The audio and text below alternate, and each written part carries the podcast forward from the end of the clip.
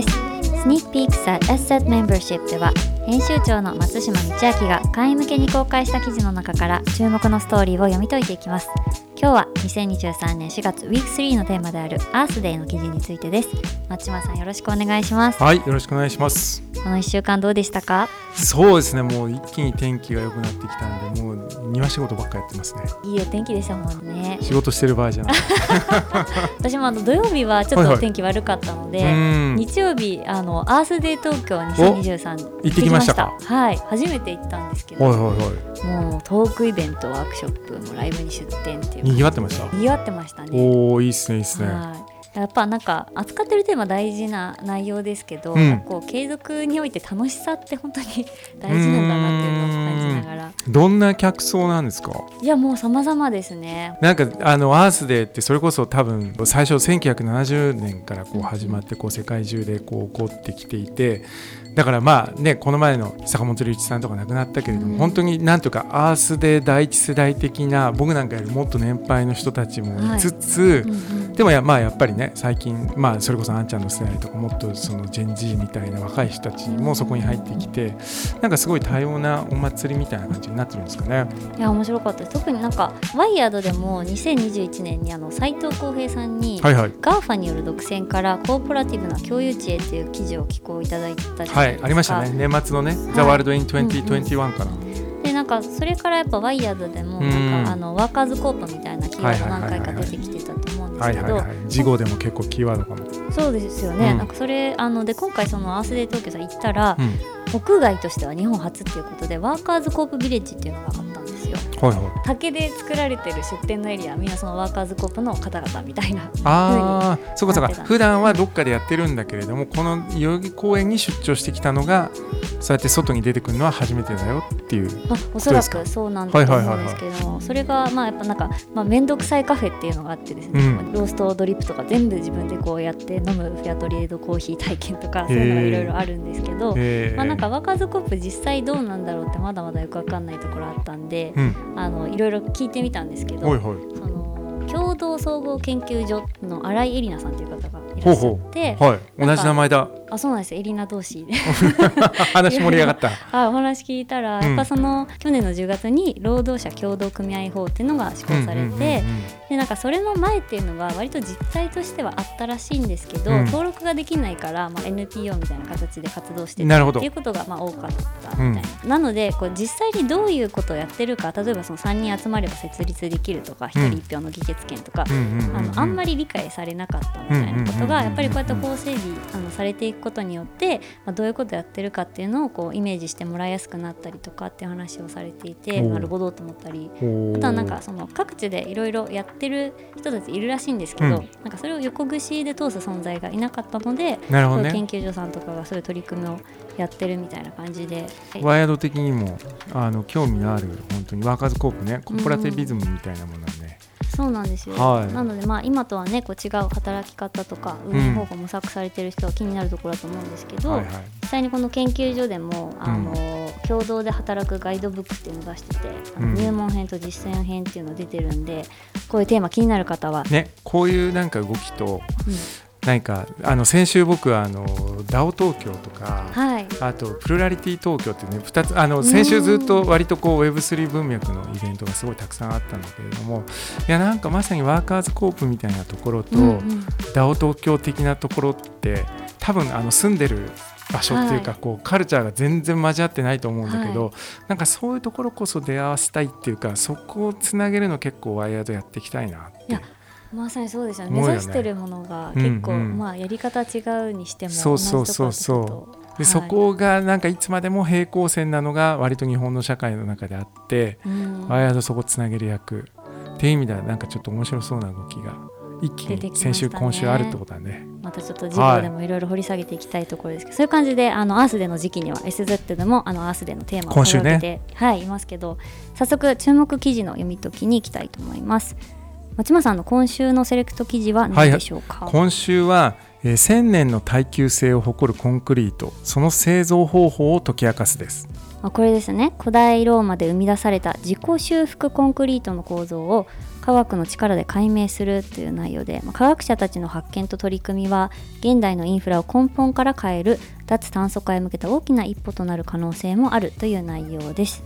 もういろいろ気になりますけどそもそも古代ローマにコンクリがあったっていうことなんですか？そうなんですよ。それ自体がまずちょっと僕なんかもねびっくりでこのあのローマンコンクリートって言われるものはまあ、はい、その界隈では割ともう発見されて知られてるものらしいんですけれども、うん、なんかこうローマの有名なパンテオン神殿っていうのがあって、もう見るとすごいもう綺麗なあのなんかドーム状の屋根をしている古代の建物が、これ確か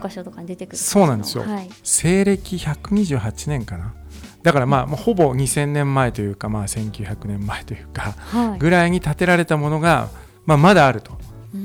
でまあそれ自体がでしかもいわゆるね僕ら普段使ってるコンクリートってなんかよく鉄筋コンクリートっていうんだけれどもこれ無筋コンクリートで、うん、要するにその鉄でこう柱が中でもないし、うん、その2000年前に作ってるんだけれどもいまだにだからものすごい耐久性を保持していてでこれは何だっていうのをまあ科学者の人たちずっと研究してきたわけだよね。はい、でまあそれについて相当程度今分かってきたと。で、まあ、これを使うっていうことがこれから、まあ、まさに今回のアースデーのテーマの中で、うん、まあ、すごくこう有望視されてるっていうのがこの記事ですね。1000年の耐久性っていうのもなんかすごいんですけどそもそもコンクリートのことをよく知らないなと思って一般的にはどのくらい持つ想定で はいはい。あのー、なんかまあ条件によって変わるらしいんだけれども、うん、例えばこれ国交省かな？普通に考えるとその社会資本どのぐらいで老朽化するかっていうので一応50年っていうのがこう基準にされていて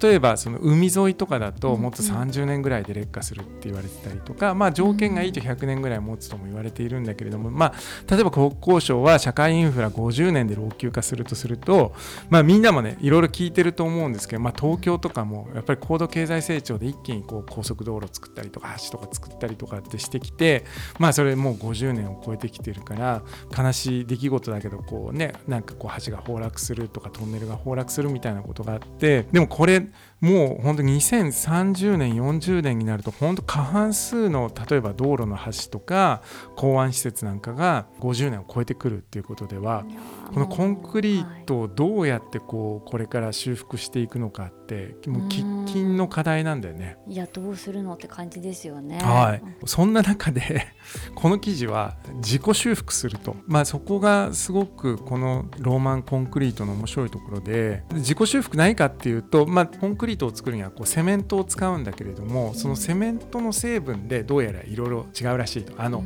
いろいろここ書いてあるし調べるとあの出てくるんですけど僕はもう全然、まあ、そこら辺専門ではないんですけれどもでもまあいわゆるローマなんかこう火山とかありそうじゃん。あの火山の爆発とか、まあ、実際あってその火山灰みたいなものからこう取られた成分をどうやら使っているらしいと。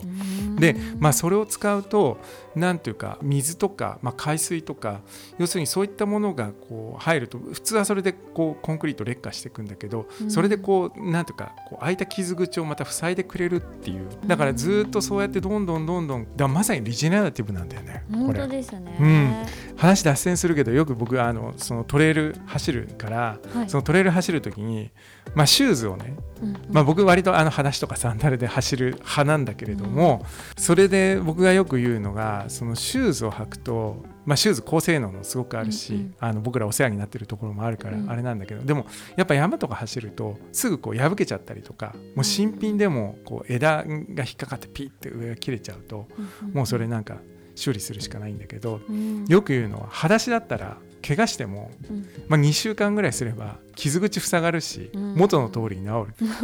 こう自己修復シューズとしての裸足っていうのを僕常に言っていて、はい、このそう、はい、これに勝るシューズってまだ出てきてないよねっていう話をよくするんだけど、はい、コンクリートについてはあったと、それが2000年前に。でなんかこう近代のいわゆる今僕らが使ってるようなコンクリートってなんかどうも19世紀ぐらいにもう一度こう発明され直した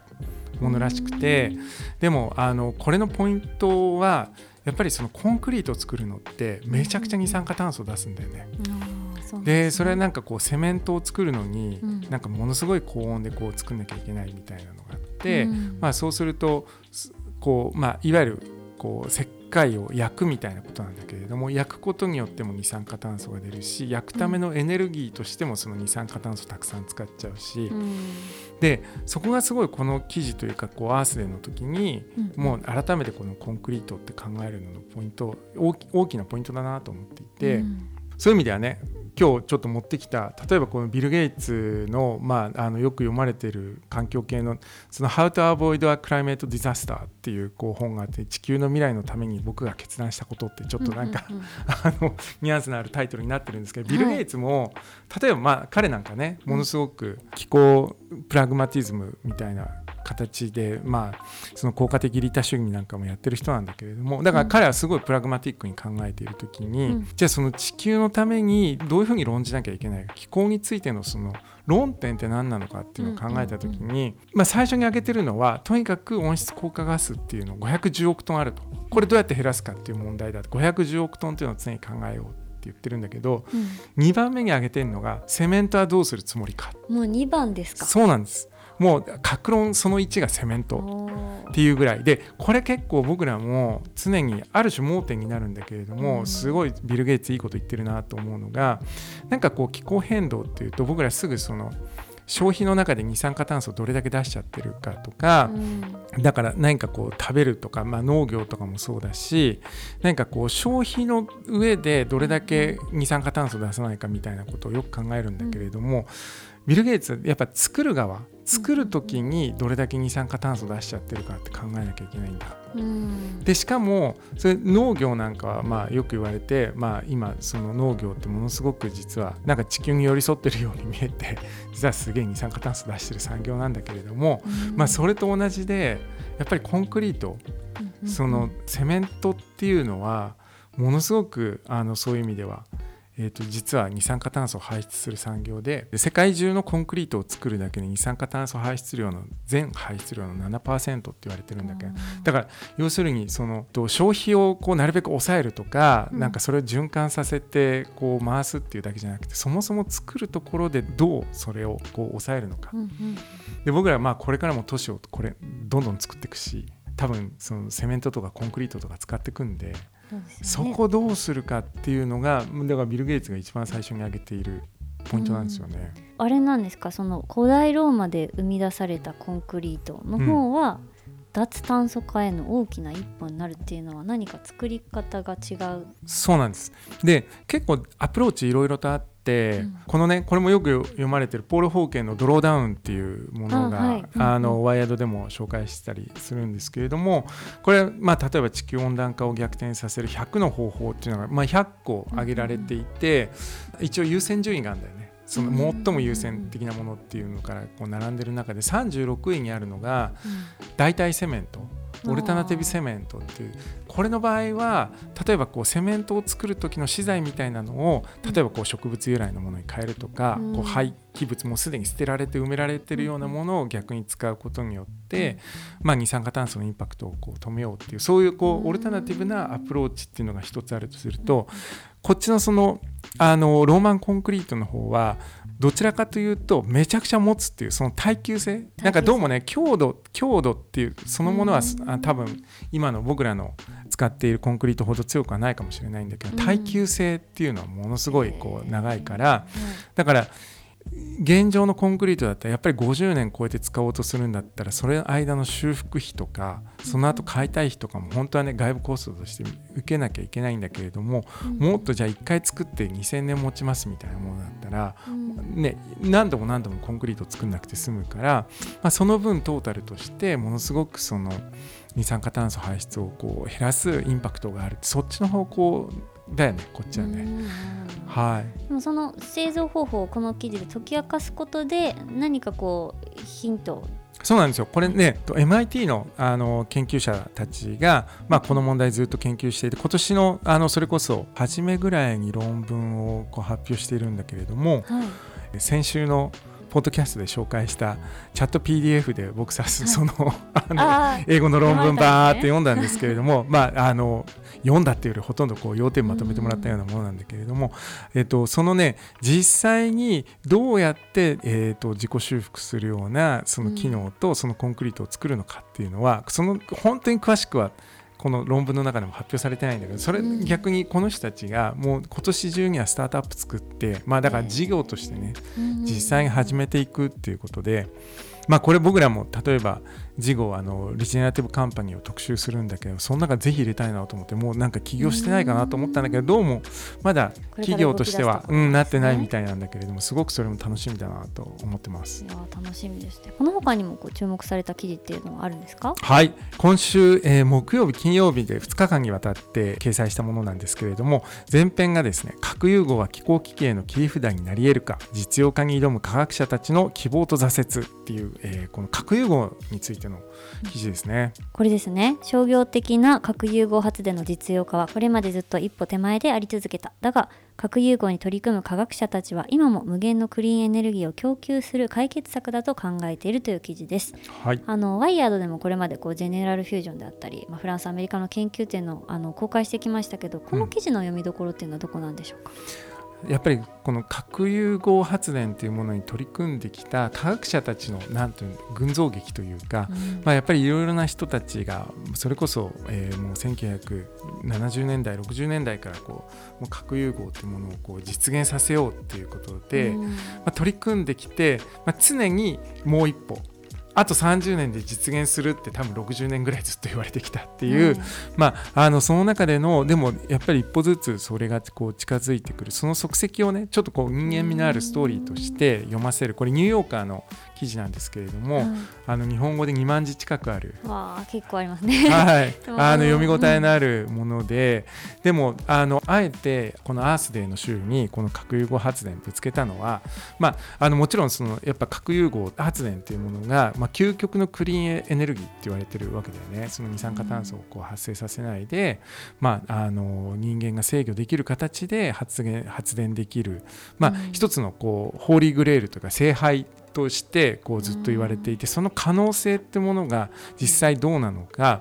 いつ実現するのかそれは本当に人間にとって危険じゃないのか、うん、なんかそういったことをこのあの科学者たちのそのドラマの中から読み取れるかなと思っていて、うん、やっぱ科学者の人たちもそれだけ可能性があるって信じてるからこれまでずっと研究してきてる、そうなんですよ。途中でなんかあの国からの補助金とかが打ち切られて俺ら全員なんか解雇されて首が決定してるのに頑張ってるね、うん、俺らみたいな。あの局面とかもあったりとか、でもやっぱりね近年ここ数年本当にいろいろと動きが出てきていて、うん、そういう意味ではまだ、まあ、それこそ先ほどのビル・ゲイツなんかもね、うん、あのいろいろと注目している分野で特に日本では、うん、まあ、もちろん核っていうものについてそのまさに広島長崎もあったし福島もあったし、うん、やっぱりこう例えば核分裂と核融合がどう違うのかってことがあまりちゃんと語られずになんか多分核融合発電っていうのが原子力発電と同じような形でしか捉えられてないから、うん、なんかちゃんとまともにこれ議論されてないんじゃないかなっていうか基本的には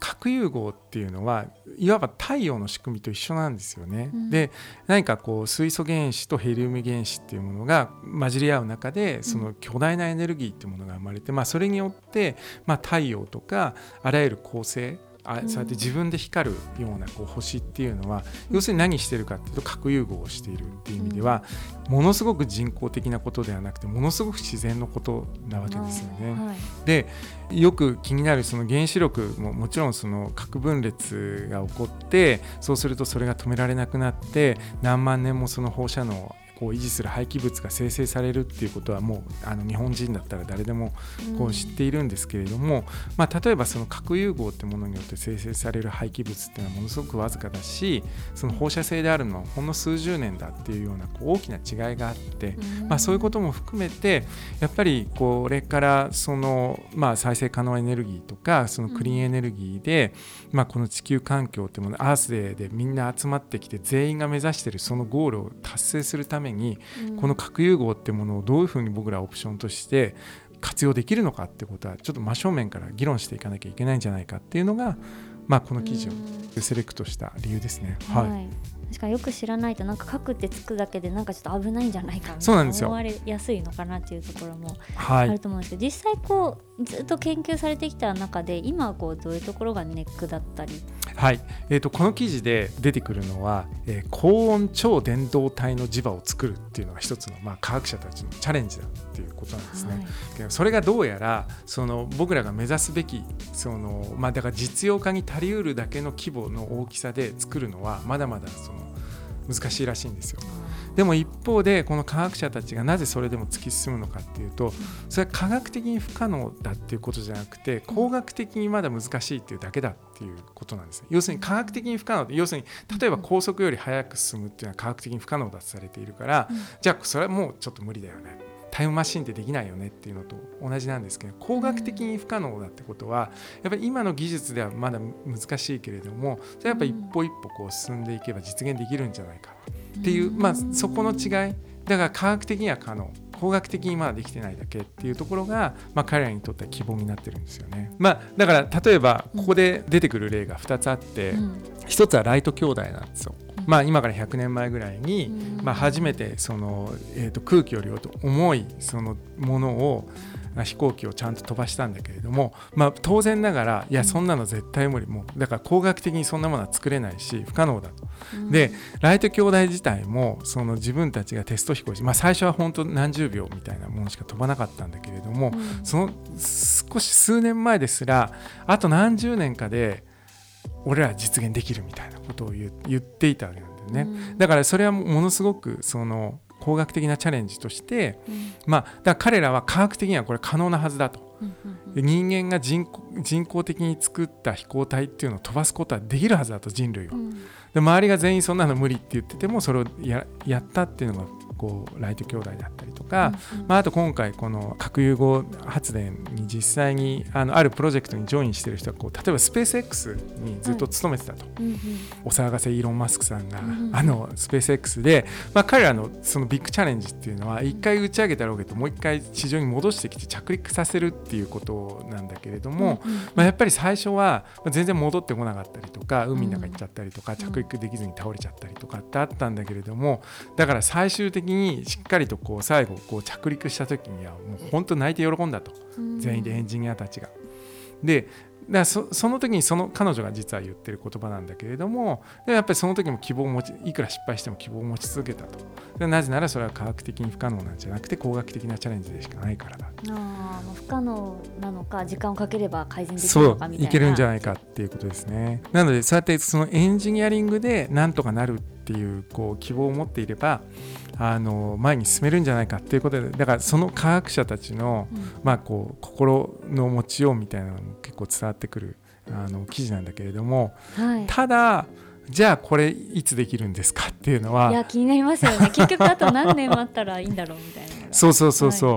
はい。あのなのでこの記事の中でも、まあ、最後はいよいよ核融合時代の幕開けだっていうふうに言っている科学者もいればやっぱりずっとこれまで幕開けだっていうモーメントを何度も何度も経験してきた人たちからはやっぱりまだまだこう冷静な目で見られてるっていう意味で、まああの何年っていうのは結論まだ出てないです。ただ最終的には核融合発電はきっと実用化されるだろうっていうところはだんだんとみんな見えてきてるってことですね。ね、これがまあライト兄弟のようにいい事例として残るのかどうかというところですね。そうなんですはい、これ以外にもあの4月ウィーク3は Google の二酸化炭素排出量計算サービスや、えー、農作物の肥料となるリンに関する記事や連載「ポストレーガンのアメリカを探して」の第17回も公開していますのでぜひチェックしてみてください。はいえー、最後は今週のおすすめを紹介するワイヤードレコメンズコーナーです。はい。松島さんの今週のレコメンドは何でしょうか？はい、えー、今週の、えー、おすすめは、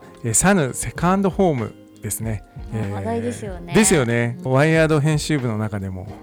いろいろと小谷さんとかはいトミーもね。さんとか、ね、はい、登録してますよね。まあこれサヌ何かってサヌセカンドホームっていう名前からもあるように、まあ、自然との共生を掲げるライフスタイルブランドということになっていて、うん、まあ、あのサブスクリプションでね、えー、確か月5万円ぐらいかな。月額5万5千円で、まあ、自然の中にもう一つの家を持てる、えー、サブスクリプションサービス、うん、まあ、そのいわゆるそのキャビンにねいろいろなところでこう泊まれるようなものなんですけれどもちょうど実はあのこのサヌを立ち上げた、まあ、CEO の福島さんという方がいて、うんうん、まあ、あの彼なんかにもちょっとお誘いいただいてあの今週末八ヶ岳に僕サヌデビューしてきます。わーいいですね。しかもなんか登録していくつも行けるみたいななんか楽しそうですよね。そうなんですよ。あのこのサヌ自体がさまざまなところに、えー、もうそのキャビンをいろいろと建設をしていて、まあ何かあのぜひホームページでチェックしてみてほしいんですけど、最近はなんか海の方もね。山だけじゃなくてやっているみたいなので、あの結構このキャビンが独特の形をしていて、うん、でその建築においてもその木材っていうのをすごいこだわってるんですよね。で、まあ、よくあの食の中ではその farm to table みたいなこう取れたもの取れたてがそのままこう調理されるっていうのがあるんですけれども SANU が掲げてる面白いのはこう forest to home っていうことを言っていて、はい、まあ、だからその木が育ってその木をこう木材として利用してでそれでキャビンが立ってでもいつかさっきのコンクリートの話じゃないけどいつかそれはまた解体されたりとか修復されたりするわけなんで。まあ、どうやってその木材のトレーサビリティっていうものをこう担保して、まあ、それと向き合いながらその木の循環をこう作っていくか。っていうリジェネラティブリジェネラティブカンパニーですよサヌは。っていうのをあの、まあ、こだわりながらこう作ってるっていう点があの僕はもうすごいいいなと思っていて、これねあのちょうど今発売している、えー、リトリート号特集を、に合わせて、えー、インスタグラムでまあ、写真撮って送ってねってことなんだけど、まあ、要するに自分にとってのこうリトリートってこういうことだっていうのを、まあ、あの例えば、えー、とここのね、えー、記事の中に応募要項あるんですけれども、あなただけが知っているワイルドなバイブスに満ちた自然やその景色とか。あとは暇を浪費できてしまうようなあなたにとってのアクティビティまたは日常の些細なことあるいはリトリートとは何かを語りかけるような写真集とかアートワークとかまあなんかそういった自分にとってのリトリートってものが分かるような、まあ、写真を撮って、えー、とこうちょっと雑誌と一緒にパチッと撮って送ってもらうとなんと入賞者へのプレゼントは、えー、2種類あって1つが、えー、ゴールドプライズってことでこのサブスクリプションサービスサヌセカンドホームのキャビンへの宿泊にが5組の人に。あのワイヤードのインスタグラムであのこれ応募要項とかも上げているのでインスタグラムぜひあのちょっとフォローしていただけると、えー、ちょっと模範投稿みたいなのが上がってるし。あじゃあこんな感じでねっていうので、はい、これ5月14日までなんですね。ぜひ、はい、ぜひゴールデンウィークにまあちょっとリトリートどういう俺こういうことやったよ。私こうこういうリトリートが好きっていうのをちょっとぜひ上げてもらえたら嬉しいです。ぜひチャレンジしてみてください。してます。はい、えー、次回4月ウィーク4のテーマはバイオロジーです。来週の土曜日も楽しみにしていてください。松島さん本日はありがとうございました。はいありがとうございました